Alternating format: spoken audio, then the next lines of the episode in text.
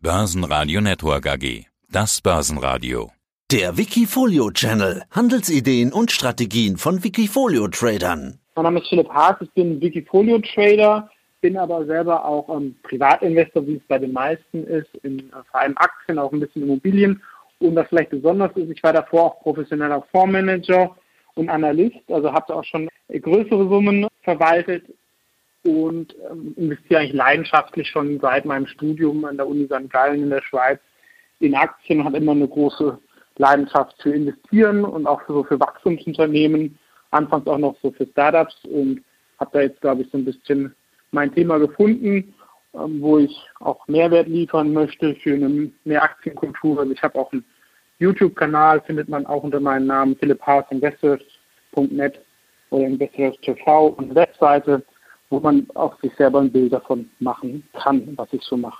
Ja, du hast also Ahnung von dem, was du tust, kann man sagen, und auch schon jede Menge Erfahrung, auch schon jede Menge Wikifolio-Erfahrung, denn du bist seit September 2012 bereits dabei. Dein Wikifolio heißt Nebenwerte Europa und damit ist wohl auch schon recht viel über die Strategie gesagt, würde ich mal sagen. 204% plus seit September 2012. Was genau suchst du denn da? Nebenwerte Europa ist ja im Endeffekt auch ein weiter Begriff. Ja, also ist natürlich der, der Name sagt natürlich da schon viel. Also sind vor allem Firmen halt mit ähm, geringer Marktkapitalisierung, wobei ich da jetzt auch nicht ähm, dogmatisch bin. Ja, also wenn ich jetzt eine tolle Idee habe, die 5 Milliarden wert ist, dann kann es da auch reinwandern. Aber ich würde mal sagen, alles, was halt DAX ist, ist da draußen. Fokus ist vor allem auf Deutschland, weil man sich natürlich schon auch immer im Heimatmarkt am besten auskennt. Aber es werden Ideen aus ähm, ganz Europa mit reingekauft, also aus Italien, Skandinavien, Frankreich, auch in Spanien gibt es da was. Und ich verwende da auch eigentlich meine zwei ähm, selbstentwickelnden Investmentmodelle. Das eine ist faires KGV, wo ich nach 16 Kriterien mir Firmen anschaue. Da zum Beispiel zählt die Marktgröße dazu, das Management, die Produktqualität. Da gebe ich eine Note für, bilde dadurch eine Durchschnittsnote und aus dieser Durchschnittsnote le leite ich ein faires KGV ab.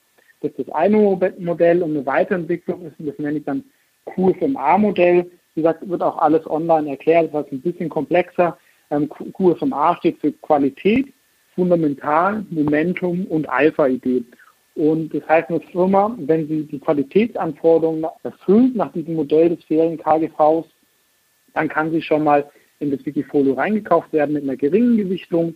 Ähm, wenn das faire KGV der Unterbewertung, also ein Aktienbewertungsmodell erfüllt wird, dann kann es höher reingekauft werden mit 1% wenn das Momentum passt, mit zum Beispiel 2%, wobei das dann auch langfristig ist, wenn ich mir das über fünf oder zehn Jahre anschaue, denn äh, das ist oft auch ein Qualitätskriterium, wenn eine Firma zehn Jahre outperformt hat und dann nicht zu teuer ist, dann oft ist es ein besseres Zeichen, als wenn eine Firma irgendwie seit zehn Jahren nichts getan hat oder irgendwie sich halbiert hat.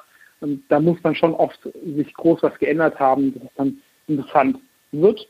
Und das vierte ist so ein bisschen die Königsdisziplin, eine Alpha-Idee, dass man auf irgendwas spekuliert, was im Markt vielleicht noch nicht so ganz verstanden ist, wo man einfach ein hohes ähm, Commitment hat. Die Gewinne können dann auch laufen gelassen werden, also die Position könnte dann auch nach oben gehen. Das ist ja auch oft wichtig, gerade bei Nebenwerten. Aber ihr seht schon, es ist eine relativ breite ähm, Streuung, wie ich halt auch ein bisschen, sag ich mal, als professioneller Fondsmanager gemacht und gelernt habe. Also es hängt jetzt nicht irgendwie, was bei manchen Nebenwerten auch Wikifolio ist der Fall ist irgendwie an ein, zwei Aktien, sondern ich mache das wirklich schon sehr, sehr lange und ähm, auch da sieht man auch den Risikokennzahlen. Ähm, Performance ist gut, aber ich glaube, das Besondere ist vor allem, dass diese Performance halt nicht durch höheres Risiko erkauft worden ist, denn der maximale Verlust von 20 Prozent, gerade auch mit den Corona-Zeiten, wo ja in den S-DAX, glaube ich, sich halbiert hat, ähm, spricht da, glaube ich, ein bisschen für sich. Und genau das ist nämlich das Spannende. Ich hatte jetzt die Gesamtperformance genannt, aber noch spannender finde ich eigentlich die 12-Monats-Basis-Performance, jetzt gerade aktuell. Das sind über 20 Prozent plus, 22 Prozent plus waren es heute Morgen. Die aktuellen Zahlen habe ich, muss ich gestehen, gerade mhm. gar nicht geöffnet. Aber das ist auf jeden Fall deutlich mehr auch als deine Durchschnittsperformance von etwas über 15 Prozent im Jahr, die du normalerweise machst. Und das in einem Jahr, in dem wir ja bekanntermaßen einen Corona-Crash hatten. Warum funktioniert das gerade jetzt so gut? Na gut, also das sehen wir ja bei vielen Produkten jetzt, also die letzten vier, fünf Monate, da konnte man wirklich halt im aktiven Management einfach was machen. Wir hatten einfach ein großes Ereignis, was sich dann auch von dem Verhalten verändert hat von den Menschen. Und Ähm, wenn man dann halt auf die Firmen gesetzt hat, was man natürlich alles im Nachhinein noch hätte besser machen können, ja, aber die halt eher, sage ich mal, strukturelle Gewinner sind, wie jetzt irgendeine Shop-Apotheke oder sowas, die von der Situation halt profitieren, dann kann man, glaube ich, auch eher den Index schlagen, weil ähm, als es in einem anderen Jahr ist, wo einfach alle, sag ich mal, stupide ETF kaufen. Und halt dieses Risikomodell, ich habe es ja auch schon angesprochen mit diesem Q5A-Modell, mit dem Momentum. Wenn das Momentum halt bricht, dann wird eine Aktie halt auch runtergestuft, es wird ein Teil verkauft und dadurch wird halt automatisch Cash aufgebaut. Und wenn ich keine Top-Ideen habe, wie das dann zum Beispiel dann auch im Februar war oder auch ich habe noch ein weiteres Modell, die Makromatik, wo ich einfach ein hohes Risiko gesehen habe, habe ich auch schon früh gesehen, was da in China ist. Und mir war klar, ähm, vielleicht nicht, dass es, vom Shutdown so schlimm wird, aber dass da ziemlich was auf uns zukommt. Ähm, und da habe ich dann auch relativ schnell und früh ähm, hohe Cash-Quoten aufgebaut. Und das hat natürlich dann im Nachhinein auch sehr geholfen, ja. 10,5% Cash sind es jetzt gerade, wenn wir über Cash ja. sprechen, nehmen wir das doch gleich ja. mit rein ins Gespräch. Ist so eine Position bei dir dann jetzt eine geringe Position? Manch einer würde ja sagen, normalerweise ist man voll investiert. Ist das Spielraum für dich, den du generell gerne hast, um mal irgendwo einsteigen zu können oder handlungsfähig zu sein? Oder liegt das auch dran, dass du gerade sagst, vielleicht du suchst oder wartest auf äh, Investmentgelegenheiten? So ein bisschen beides. Ne? Also sicherlich, wir haben ja jetzt eine starke Erholung gehabt Jetzt werden langsam auch die, die Wirtschaftsdaten, gerade in Deutschland, da wird schon noch übel Sachen kommen. Und die, gerade mal die Gewinner sind natürlich jetzt auch schon relativ teuer geworden. Bei den anderen haben sich auch Sachen erholt. Also ich glaube es schon gut, jetzt auch immer noch ein bisschen Cash zu haben. Zumal natürlich jetzt auch sag ich mal, die einfachen Ideen, die jetzt irgendwie auch im März gesehen haben, auch nicht mehr da sind. Deswegen finde ich es auch immer ganz angenehm, vor allem wenn es dann irgendwie mal fällt, dass man halt auch Cash hat und muss nicht was verkaufen, sondern kann halt dann ähm, einfach kaufen. Ja. Ganz Europa, wie gesagt, ist dabei. Warum eigentlich ganz Europa? Sind das äh, Diversifikationsgründe oder in Deutschland bzw. im deutschsprachigen Raum gibt es ja auch schon genügend Nebenwerte und da hast du ja auch ganz viele drin, aber dann wird eben doch immer mal wieder ein Sch Schweiz, Frankreich, Spanien, Schweden, Italien oder irgendwas mit beigestreut. Ja, also ich finde ehrlich gesagt klar, es gibt viele Aktien in Deutschland, aber eigentlich es gibt nicht so viele interessante gerade so aus dem Digitalsektor. Und wenn man mal Modell mal verstanden hat, ja, ähm, dann kann, hilft es natürlich auch über den Tellerrand hinauszuschauen. Und vielleicht ist ja in einem anderen Land das gleiche Modell deutlich günstiger bewertet. Ja. Zum Beispiel, bestes Beispiel wäre die Gruppe Muti Online, eine Aktie, die ich schon seit sehr, sehr vielen Jahren verfolge. Die machen das gleiche Modell, ein bisschen wie Interhyp oder Check24 bei uns. In Deutschland kann man da jetzt nicht mehr drin investieren. In England gibt es ein Vorbild, das relativ teuer war oder zumindest deutlich größer. Und in Italien gibt es halt eine Firma, in die man investieren kann, um dieses Modell halt abzudecken. Das wäre dann so ein Beispiel, wo es auch sinnvoll ist, halt mal in ein anderes Land zu gehen. Und wenn man jetzt nicht 20 Prozent Italien hat, dann kann man jetzt, sagen bei einer Position auch das Länderrisiko jetzt da auch ein bisschen vernachlässigen.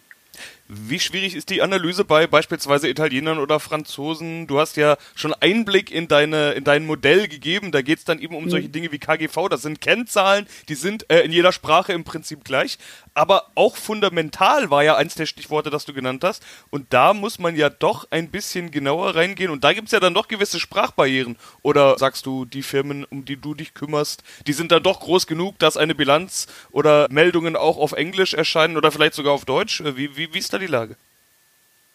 Also bei den meisten, also zum Beispiel bei den Skandinaviern ist auch alles auf Englisch vorhanden. Und oft, ich bei diesen Internetfirmen mache das ja schon über zehn Jahren, da kenne ich schon viele Geschäftsmodelle und viele Firmen und verstehe das dann auch. Bei Spanien zum Beispiel, ich spreche auch Spanisch, ähm, also da geht es dann auch mal. Und ähm, ich glaube, bei dieser italienischen Firma, die ich genannt habe, die hat es dann auch in Englisch gehabt. Also das ist eigentlich schon okay. Ja, also, also ganz die ganz kleinen, vielleicht dann im Ausland macht es dann auch ähm, weniger. Und ähm, also ich soll schon natürlich verstehen, was in der Investorenpräsentation oder im Jahresbericht drinsteht. Wobei inzwischen gibt es natürlich auch viele gute Übersetzungsdienstleistungen, wo man das umsonst machen kann oder sowas. Ne? 100 Werte sind es übrigens im Portfolio. Das ist doch eine große Anzahl. Wie behältst du da den Überblick? Also viele Sachen sind ja sehr langfristig ausgelegt und ich habe dieses Q5A-Modell angesprochen. Das heißt, wenn eine Firma die Qualität erf ähm, erfüllt, dann wird sie mit 0,5 Prozent gewichtet. Das ist der Großteil dieser Positionen. Wenn man ehrlich ist, ist das eine erweiterte Watchliste. Das heißt, ähm, ich verfolge die Aktien dadurch einfach besser, Plus, wenn die Aktie sich halt trotzdem verdoppelt und ich die Aktie zum Beispiel gut fand, aber halt zu teuer, war ich trotzdem dabei. Und ich glaube, ich springe halt auch schneller dann drauf auf, wenn es nur auf einer virtuellen Watchliste ist. Für die Performance haben natürlich, wenn ich jetzt 50, 60 Aktien mit 0,5 Prozent habe, nicht jetzt diese große Auswirkung. Das soll dann schon von den Kernpositionen kommen, die dann 4, 5 Prozent gewichtet sind. Ja, und dann sind wir schon beim und Thema. Da bin ich dann auch sehr nah dran. Ja. Da sind wir beim Thema Gewichtung. Finde ich auch sehr spannend, mhm. sich das anzuschauen. Die meisten sind eben unter einem Prozent. Du hast jetzt 0,5 Prozent gesagt. Ja, das wird wahrscheinlich so die Größenordnung sein, wo ganz viele sind. Aber es gibt auch eine ganze Menge mit rund zwei Prozent. Das sind wohl dann deine äh, üblich, üblicherweise gewichteten, an die du glaubst. Aber es gibt auch Werte, Schwergewichte. Bei 100 Werten ist man mit 4% ja wirklich schon ein Schwergewicht. Flow Traders beispielsweise ist da dabei. Aus den Niederlanden kommen die, wenn ich das gerade richtig sehe. Äh, wie kommt so eine Gewichtung zustande? Sind das dann deine Kurslokomotiven? Also quasi, es ist jetzt nur ein Wert, der wirklich bei 4% ist. Ist das gerade der Wert, wo du sagst, an den glaube ich am meisten oder woran liegt's? Jein. Also dieser Wert glaube ich jetzt von der Performance auf die nächsten Jahre, glaube ich, nicht am meisten aber da ist etwas, ähm, das hat einen bestimmten Zweck im Portfolio. Flow Traders ist für mich der Goldersatz. Das ist eine sehr, sehr defensive Aktie mit einer negativen Korrelation. Weil was machen die? Die sind ein Liquiditätsprovider für ETF-Handel. Das heißt, wenn es an der Börse richtig kracht, wir so Tagesschwankungen von 3% haben, es rauf und runter geht, die auch die Großinvestoren ihre Position ändern, dann verdienen die richtig Geld.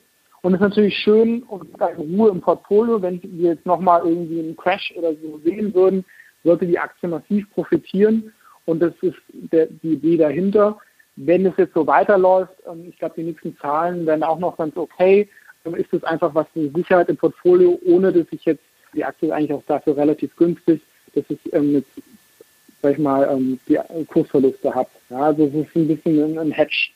Ihr seht aber auch, aktuell, ich tue mich auch schwer jetzt im Nebenwertebereich, da einfach jetzt noch teilweise wenig Visibilität ist, so die ganz großen Commitment-Positionen zu haben. Ähm, bin dann natürlich immer aufmerksam, ähm, aber äh, viele Ideen sind halt auch schon gut gelaufen und ist dann auch ein Kurs drin. Ne? Wie gehst du mit Gewinnen um? Boost, Boost aus Schweden, ich weiß nicht, wie man es ausspricht, B-O-O-C-T genau. beispielsweise hat schon über 100% plus, ist mit 2,2% gewichtet, damit gerade drittgrößte Position bei dir drin. Shop Apotheko hast du vorhin selber schon angesprochen, relativ gering gewichtet, aber auch schon über 100% plus, genauso wie ein paar andere. Ich sehe unter anderem Steiko, ich sehe eine Fever Tree, wenn man sie so ausspricht, aus Großbritannien. Äh, Steiko als geringster Wert, gerade mit 394% plus. Da frage ich mich, kommen solche Gewichtungen, schwächster Wert oder schwächst gewichteter Wert im Depot, aber 394% plus, das riecht für mich ein bisschen, als wären die eigentlich höher gewichtet, aber du hast da eben Gewinne mitgenommen. Genau. Ja, also zum Beispiel bei Boost, hier bin ich auch noch nicht, das ist so das Zalando von Schweden, also so ein Mode-Versandhändler.